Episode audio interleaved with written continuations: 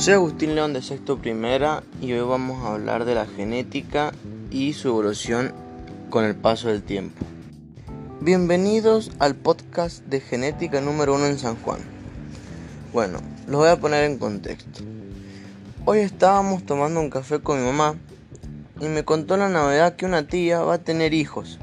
Imagínense, va a tener hijos justo para el 2021. Y lo novedoso de todo esto es que mis futuros primos son mellizos. Imagínense, voy a tener dos primos mellizos. Entonces agarré el buscador de Google, puse cómo son los mellizos. Para mi sorpresa, la palabra mellizos, como dicen algunos buscadores, es más que nada coloquial. Los mellizos en general son gemelos bicigotas según varias fuentes genéticas. Entonces, tras abrir varios portales, me di cuenta que la historia de la genética no solo trae cosas interesantes como los mellizos visigotas, trae mucho más. Entonces por eso ahora vamos a hacer un breve repaso por esta historia. Vamos a empezar primero por lo más importante. El padre pilar de la genética fue Gregor Mendel, que hacia 1866 nos reveló el comportamiento matemático de los mecanismos de la herencia. Gregor Mendel fue un monje matemático especialista en ciencia que empezó a estudiar distintos mecanismos de reproducción de algunos seres vivos, en particular de las plantas. Nos aportó varios conceptos. Nos aportó el concepto de alelo dominante y también el concepto de alelo recesivo. Básicamente, si cruzamos una planta de color verde y una planta de color amarillo, entre comillas, sus plantas hijas deberían nacer color verde y amarillo. Pero, para sorpresa de Mendel, al cruzar estas plantas de color verde y amarillo, salieron solo de color verde. Entonces, Mendel descubrió algunas características importantes. Como el color verde se repetía en todas las generaciones, estábamos hablando de una característica dominante. Pero cuando el color verde aparece en algunas generaciones nada más, estamos hablando de una característica recesiva. Y de ahí en adelante dio muchas respuestas a los mecanismos de herencia, pero, por desgracia, en la época donde realizó este gran aporte, no fue tomado en serio por la comunidad científica. ¿Por qué?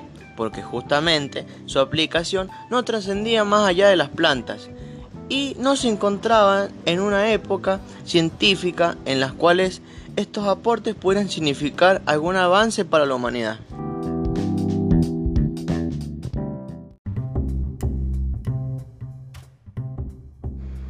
Continuamos con la segunda parte de la guía 1 genética y su evolución por el tiempo. En la primera parte nos quedamos en que Gregor Mendel no fue reconocido científicamente. ¿Por qué? Porque recordemos que sobre las mismas fechas Charles Darwin publica varios aportes sobre la evolución y se basa justamente en características nuevas que presentan las especies. Gracias a la teoría de Mendel, Darwin, con una pequeña explicación con estas famosas células y moléculas, dice que se encargan de la información genética y que regulan la expresión de genes. Darwin llega a concluir algo parecido a Mendel. Pero ojo, si volvemos a recapitular, Gregor Mendel postula las bases de la información genética, las bases de los mecanismos de herencia y nos aporta una nueva rama en los aspectos biológicos, que es la genética. La genética es una rama donde vamos a estudiar el comportamiento y los mecanismos por los cuales se transmiten las características generación a generación en los seres vivos. Podemos avanzar en el tiempo y decir que en 1869 aparece Freddy Mitchell, que se encargó de lo siguiente. Empezó a machacar núcleo de células, por ejemplo, espermatozoides de mamíferos, y también analizaba el pus. En esto encontró sustancias ricas en fósforo y nitrógeno. Y acá está la evidencia del famoso ácido nucleico. En 1879 Walter Fleming estudió distintas células y los mecanismos por los cuales se dividen. Entonces, concluyó en el proceso de la mitosis. ¿qué pasó? Descubrió que en el núcleo hay unos pequeños hilitos que se distribuyen en las células resultantes. Como estos hilos se teñían de color, los denominó cromosomas, que contenían la información genética. En 1984 muere Mendel y pasados 15 años se vuelven a realizar experimentos. Hugo de Bryce trajo de nuevo todas las teorías mendelianas, pero esta vez aportó una rama de la genética que es la mutación. En 1908 ocurre otro hecho histórico importante, que es que Thomas Morgan empieza a estudiar la mosca de la fruta. ¿Y qué descubre? Descubre que existen dos cromosomas de características sexuales, llamados cromosoma X y cromosoma Y. También descubre que los genes se encuentran en los cromosomas.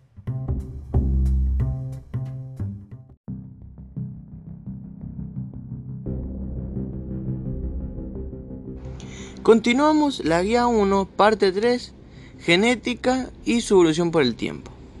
Entre 1920 y 1929 descubrimos más información sobre este ácido nucleico. Es como que está constituido por carbohidratos y pasa a llamarse ácido desoxirribonucleico. Pero recién en 1944 Acá se empieza a creer que la información se guardaba en las proteínas acompañadas del ácido nucleico. Seguimos avanzando en el tiempo y podemos decir que en 1952 se estudió más sobre el ADN. Descubrieron que los encargados de la información genética eran las moléculas de ADN. En 1966, Watson empezó a estudiar la estructura del ADN y descubre la estructura de doble cadena de los glúteos que se espiralaba sobre su eje para formar la famosa hélice de ADN, que justamente hacia 1982 descubren el código genético que era muy importante, porque había muchos problemas de la salud.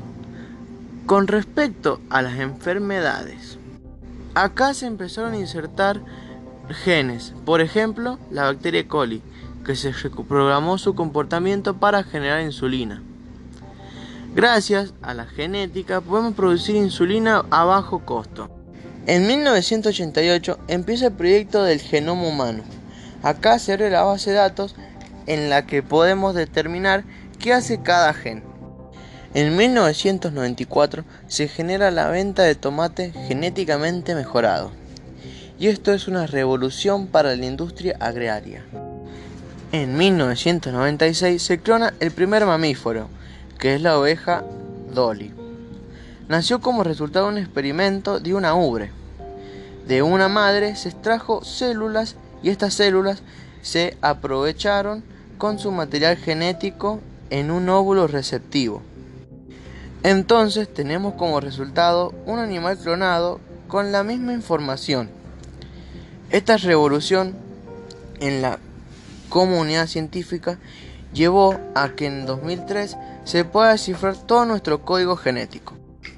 Hacia el 2006 se reprograman algunas células y hacia el 2017 aparece una nueva técnica llamada CRISPR.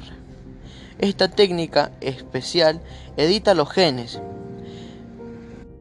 Esta técnica nos permite generar algunas cosas interesantes como las vacas transgénicas, que son más fuertes que las normales. También esta técnica es muy prometedora en enfermedades como la leucemia y va mucho más allá. Este año ganó el premio Nobel y con esto concluimos la guía número 1.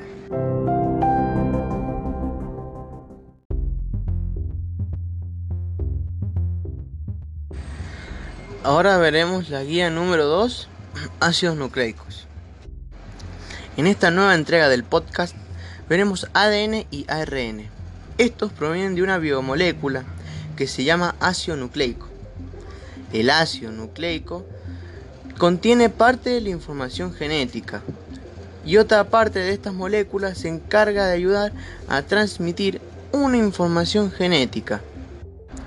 Los dos ADN y ARN son ácidos nucleicos que van a conformar la base de nuestro genoma, es decir, la base de toda la información genética de los genes y cómo estos se expresan. Estas biomoléculas van a determinar básicamente quiénes somos como especie, como seres vivos, como individuos, etc. Pero para llegar a esto hubo todo un proceso científico para poder diferenciarlo. Imagínense que atrás de la historia nadie quería creer que el ADN y el ARN se encargaran de algo tan complejo como la información genética. Sabemos que asociado a estas dos moléculas están las proteínas que sí son complejas y que van a aportar a la función del ADN. Primero vamos a definir al ADN como el ácido desoxirribonucleico. Es un ácido nucleico que está formado por nucleótidos. Los nucleótidos son los monómeros, unidades estructurales más pequeñas. Y este ácido nucleico contiene toda la información genética que se puede heredar. Básicamente es como una receta de cocina que nos sirve para generar proteínas y con ellas desarrollarnos, vivir y reproducirnos. El ADN se encuentra en el núcleo celular. En algunas otras células está distribuido, a veces empaquetado, adentro de las cariotecas y en pequeñas cantidades. En las mitocondrias hablamos de células eucariotas y también en los cloroplastos sobre eucariotas vegetales. El ADN mitocondrial y el ADN nucleoral son distintos. Para hablar de la constitución, sabemos que está formado por nucleótidos, que son unidades estructurales más pequeñas, constituidos por un grupo de fosfato, un azúcar, una pentosa que puede ser desoxirribosa.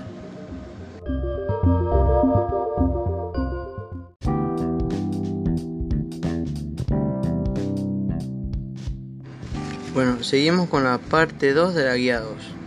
En este caso, como es su ADN y una base nitrogenada, acá aparecen las cuatro bases nitrogenadas en orden. Adenina, que se enlaza con timina, citosina con guanina y estas generan una molécula de doble cadena enrollada a partir de un eje central que forman una estructura helicoidal que se encarga de mantener la información genética. En cuanto a la función, ya sabemos que es muy clara, es proveer toda la información genética para los procesos metabólicos, ya sea con la replicación del ADN, la codificación, el metabolismo celular y por supuesto la mutación. La replicación es la capacidad de generar copias fieles. Por ahí puede variar cuando hablemos un poquito de meiosis. La codificación es la capacidad de generar proteínas a partir de este ADN que den respuesta a estímulos externos. Por último, el metabolismo celular. Vamos a ver que todo el ARN ayuda al ADN y la mutación es cuando se evoluciona el ADN a partir de distintos cambios como factores externos. Acá también interviene el ADN.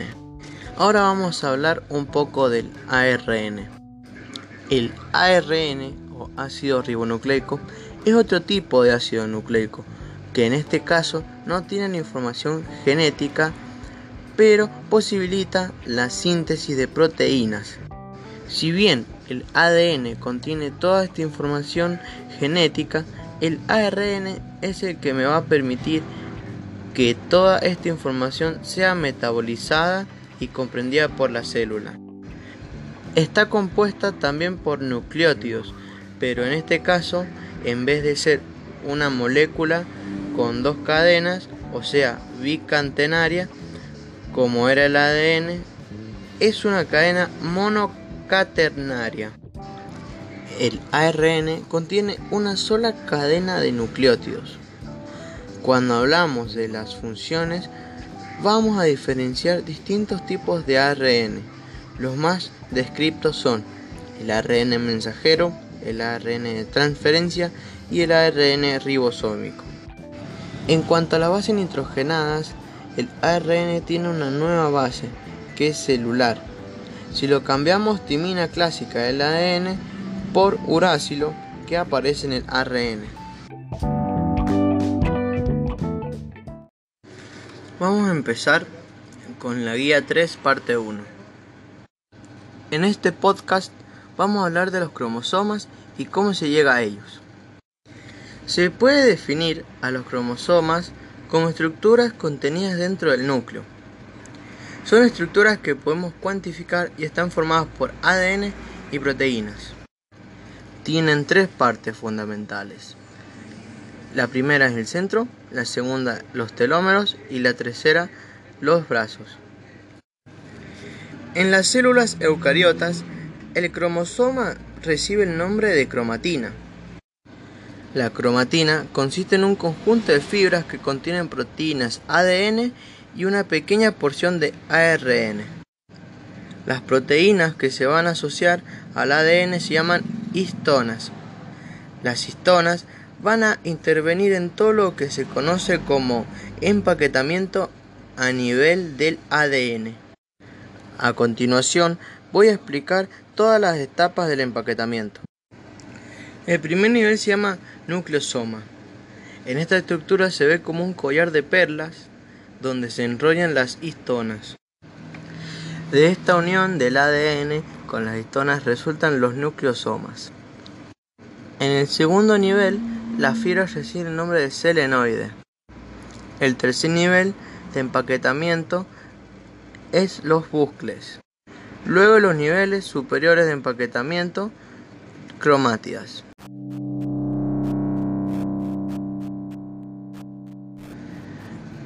Ahora vamos a hablar de la guía 4 ADN y ARN estructuras y características. La estructura del ADN y del ARN es muy parecida. Ambas están compuestas por cuatro bases nitrogenadas, adenina, guanina y citosina, y se diferencia por la timina en el ADN y el urácido en el ARN. Esta diferencia es la que crea multiplicidad de organismos, sean microbios, plantas o humanos. Las bases nitrogenadas son las que graban la información en el ADN y en el ARN.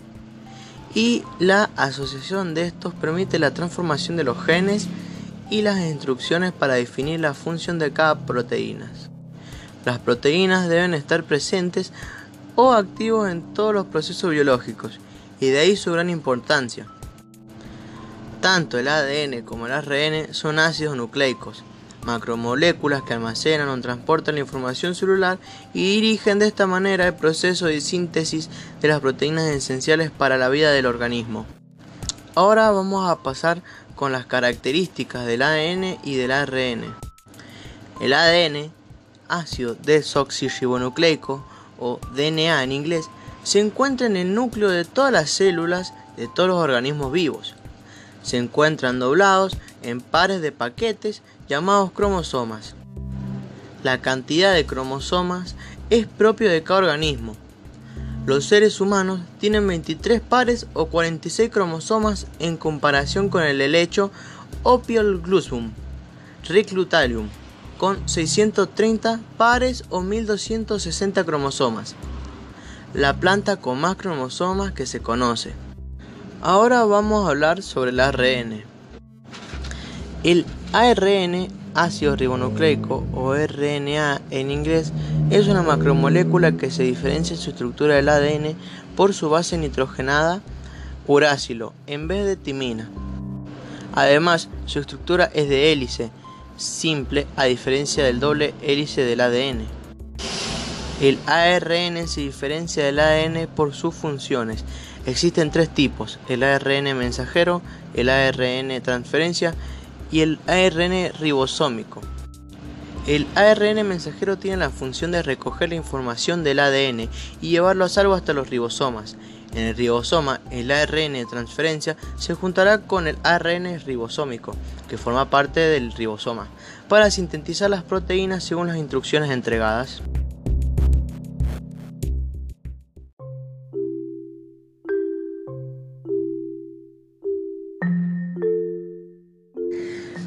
Esta guía número 5 vamos a hablar del ciclo celular y la reproducción celular. Vamos a hablar del ciclo celular. Es básicamente del ciclo de la vida de la célula. Es una serie de cambios por la que pasa la célula desde el momento que se forma hasta que se divide. El ciclo tiene dos periodos, la interfase y la división celular. En la interfase encontramos varias cosas, como por ejemplo, en la primera parte encontramos la fase G1, que es donde la célula empieza a sintetizar varias proteínas. Se duplica, duplica su tamaño, la cantidad de organelas, enzimas y varias moléculas. Luego viene la duplicación del ADN y las proteínas asociadas.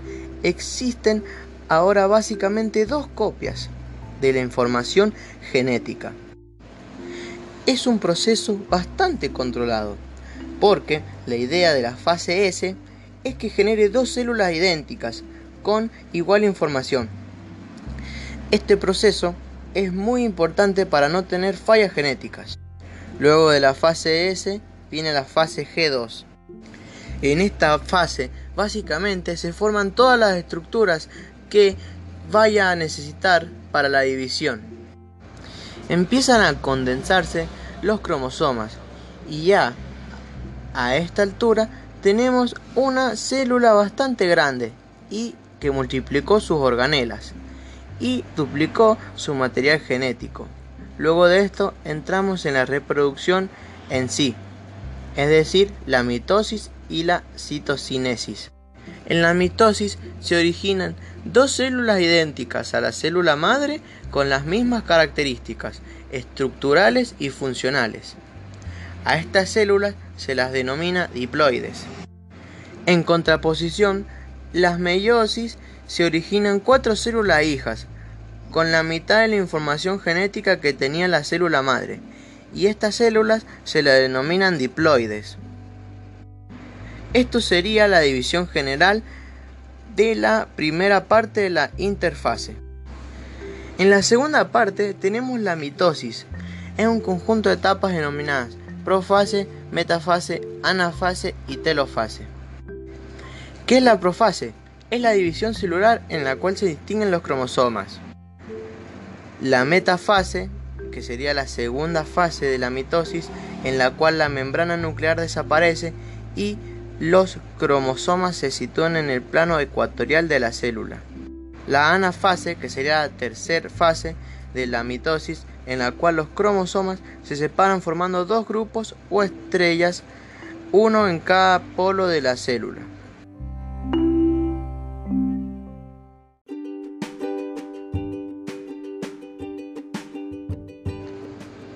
Continuamos con la guía 5, parte número 2. En la última parte nos quedamos en la telofase. Cuarta y última fase de la mitosis, en la cual se forman los dos nuevos núcleos y el citoplasma se divide en dos. En comparativa tenemos que la meiosis genera células abarcativas en el sentido sexual, o sea, genera los gametos, continúa la reproducción y la continuidad de la especie. Y por último tenemos que en la mitosis genera células idénticas entonces me sirve para la de tejidos, o sea, regeneración, porque tienen toda la misma información genética. Y aquí concluiría la guía número 5.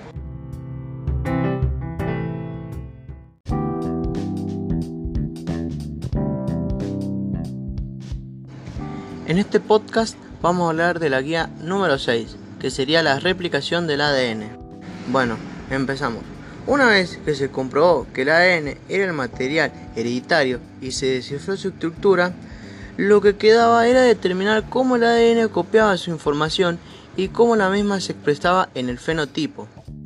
Matthew Messelson y Franklin Stahl diseñaron el experimento para determinar el método de la replicación del ADN. Tres modelos de replicación eran plausibles. El primero era replicación conservativa, durante la cual se produciría un ADN completamente nuevo durante la replicación. Número 2. En la replicación semiconservativa se originan dos moléculas de ADN, cada una de ellas compuesta de una hebra del ADN original y, y de una hebra complementaria nueva. En otras palabras, el ADN se forma de una hebra vieja y otra nueva, es decir, que las hebras existentes sirven de molde complementario a las nuevas. Y el 3. La replicación dispersiva implicaría la ruptura de las hebras de origen durante la replicación, que, de alguna manera, se reordenarían en una molécula con una mezcla de fragmentos nuevos viejos de cada hebra de ADN.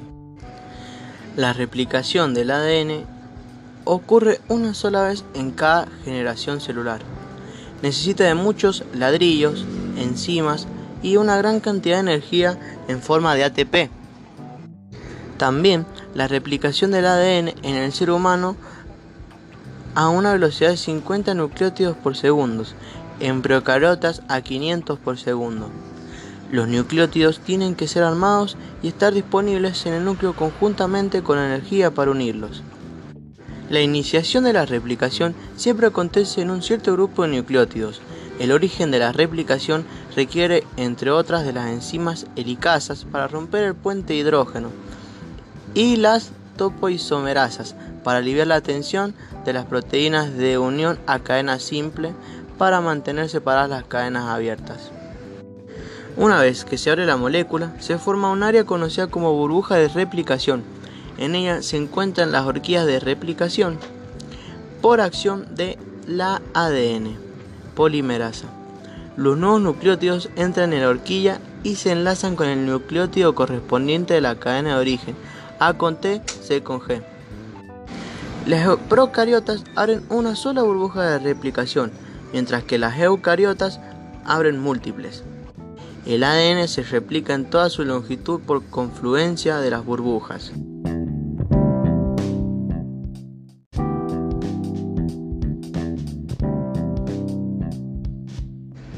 En este podcast vamos a hablar de la guía número 7 o sea, de la síntesis de proteínas. Se conoce como síntesis de proteínas al proceso por el cual se componen nuevos proteínas a partir de 22 aminoácidos esenciales. En este proceso se transcribe el ADN en ARN. La síntesis de proteínas se realiza en los ribosomas situados en el citoplasma celular. Ahora vamos a revisar algunos conceptos.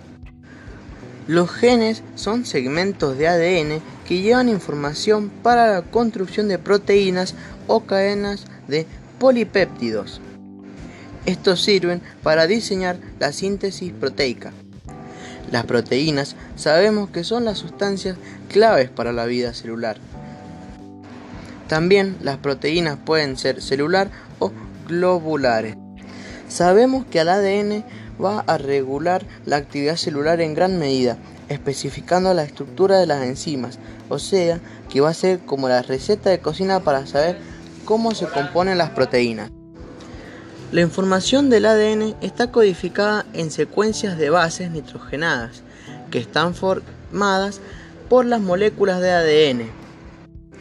Cada secuencia de tres bases la denominamos triplete, y este se corresponde a un aminoácido.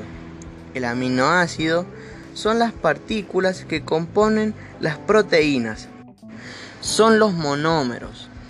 Para esto necesitamos de otro ácido nucleico, que es importante, y sería el ARN.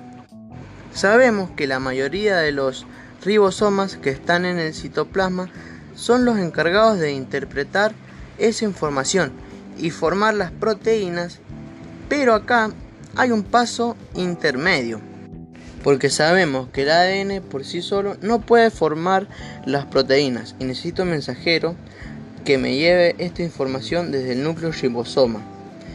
Y para eso interviene el ARN. Dentro de este tenemos tres variedades de transferencia, ribosómico y mensajero. Nosotros vamos a hablar del mensajero, que son largas cadenas únicas de nucleótidas que llevan este mensaje a los ribosomas para la síntesis proteicas. La síntesis proteica se forma en dos etapas. Una es la transcripción, que es cuando el ADN se copia al ARN mensajero, y la traducción, es cuando la información llega en forma de ARN mensajero al ribosoma y se utiliza para condensar proteínas.